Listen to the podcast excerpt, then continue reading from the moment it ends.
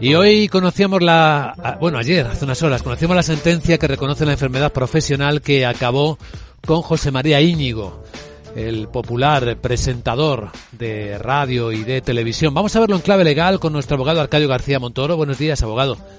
Buenos días, Vicente. ¿De qué hablamos?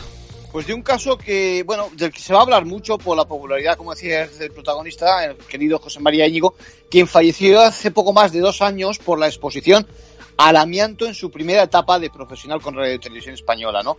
Un juzgado de lo social de Madrid reconoce la pensión de viudedad a la esposa como consecuencia de su enfermedad profesional y declara la responsabilidad de resultas del material utilizado para el acondicionamiento acústico del conocido Estudio 1 de Prado del Rey en Televisión Española. Nos encontramos ante lo que bien puede ser un caso testigo, una buena muestra en la defensa de los afectados por el uso de este producto antiguamente en España, lo que se llama los asbestos o amianto. Sí, eh, claro, nos preguntamos todos cuántas personas no habrán pasado por ese estudio 1 de Radio Televisión Española.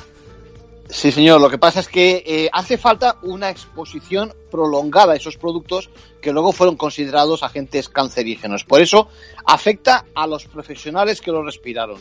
Y el afectado pasaba varios días a la semana durante varias horas seguidas en el plató referido, un alto precio el que tuvo que pagar. Ahora sabemos que se hizo esfuerzos por sellar o encapsular el amianto, pero el propio ruido, los aplausos, la música hacían que vibrase la estructura del plató de manera que se desprendía un polvillo cristalino que exigía incluso limpiar las cámaras. Qué cosas. En conclusión.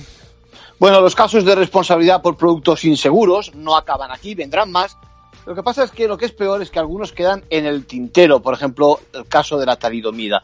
Es muy interesante que los juzgados de lo social reconozcan lo que otros civiles no siempre han admitido.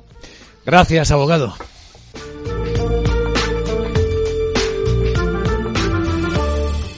¿Qué quiere decir ser independiente? Decidir libremente